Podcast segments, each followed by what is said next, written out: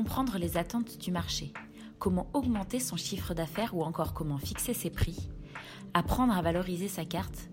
En tant que professionnel du secteur de l'hôtellerie-restauration, vous vous posez probablement mille questions sur ces sujets marketing. Bienvenue sur le podcast Conseil Marketing, un podcast réalisé par Romy Carrère et Bernard Boutboul. Bernard, fondateur du cabinet de conseil Gira, intervient également en tant qu'expert sur notre site à la rubrique SOS Expert. Dans ce podcast, Bernard vous livre ses conseils et analyses pour vous aider pour doper les recettes de votre établissement. Bonjour Bernard. Bonjour Romy.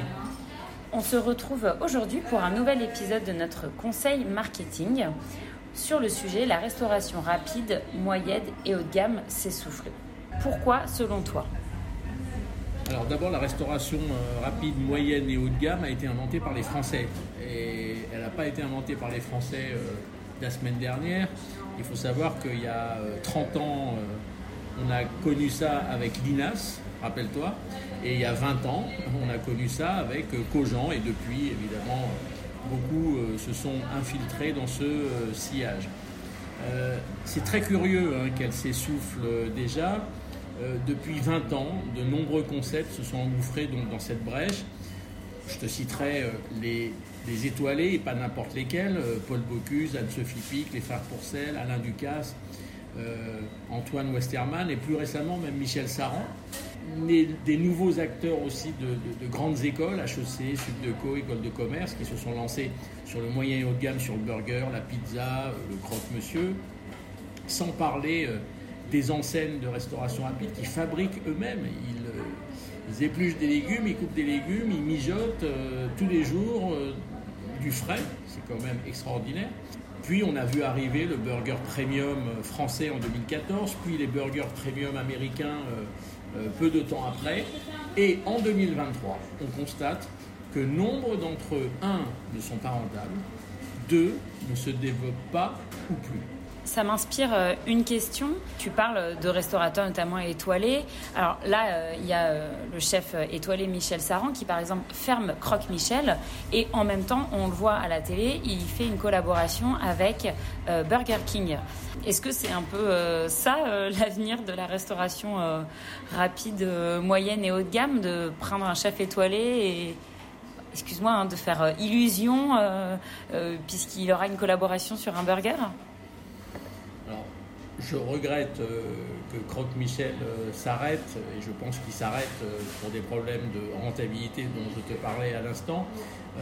maintenant, en ce qui concerne sa collaboration avec Burger King, je pense que c'est un accompagnement d'image très très bien joué de la part de Burger King qui se fait, comment je pourrais dire, qui se crédibilise avec l'intervention de Saran dans les cuisines de Burger King pour dire même un chef comme ça nous coach et nous incite à faire de très très bons burgers. Donc, donc l'idée euh, de Burger King, est-ce que ça serait de, de, monter un peu en gamme grâce à l'image?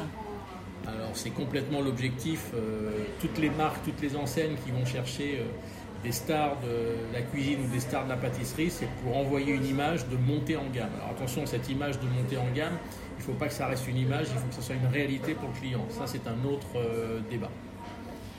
Donc si on repart de la restauration euh, rapide, moyenne et haut de gamme, quelles sont les, raisons Pourquoi on n'y arrive pas en France, pays de la gastronomie euh, Pourquoi on n'a pas réussi euh, à prendre le créneau? Alors moi j'y vois deux raisons. la première c'est qu'ils devraient vendre plus cher pour s'en sortir, pour être rentable.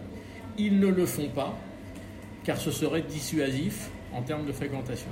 La deuxième raison, c'est qu'il y a un niveau de qualité de prestation et un niveau de prix qui, chez les Français, les font basculer dans une demande légitime de service à table et non pas de restauration rapide. Et là, on serait encore moins rentable. Donc, quelque part, ils sont un peu piégés. En fait, au pays de la gastronomie, comme tu le dis, il y a un seuil de prix payé par le client que l'on ne peut pas dépenser dans la vente au comptoir, dans la restauration rapide. Ce seuil se situe aux alentours de 20 euros et c'est ça qu'on vient de découvrir chez Zira. C'est que dès que tu passes la barre des 20 euros, c'est pas que c'est pas bon, c'est très très bon. Les clients disent c'est très très bon. C'est que dès que tu passes la, la barre de 20 euros, un, le restaurateur n'est pas rentable. Deux, le consommateur demande à être servi à table. Et là, on bascule dans une rentabilité qui est encore pire.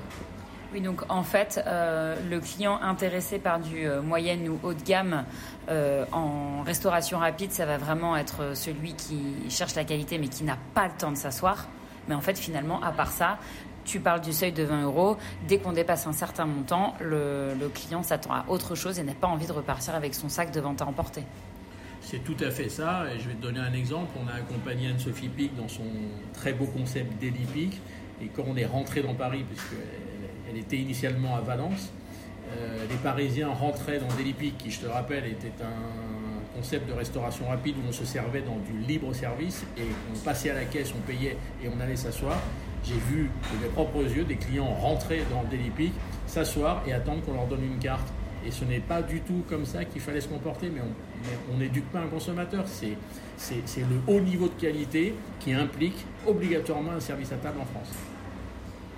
Donc pour toi, restauration euh, rapide, euh, moyenne, haut de gamme, euh, en tout cas avec un ticket proche de 20 euros, ça sera terminé demain?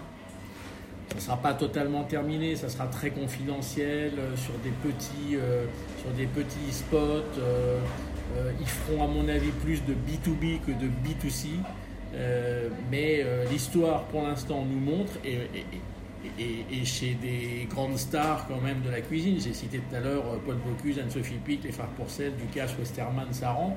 C'est pas une question de qualité, c'est une question que le modèle économique ne fonctionne pas. En tout cas, jusqu'à présent, aucun concept a prouvé que son modèle économique fonctionnait. C'est pour ça qu'il ralentit ce développement, d'autres qui l'arrêtent complètement et d'autres euh, qui arrêtent tout simplement parce qu'ils perdent de l'argent.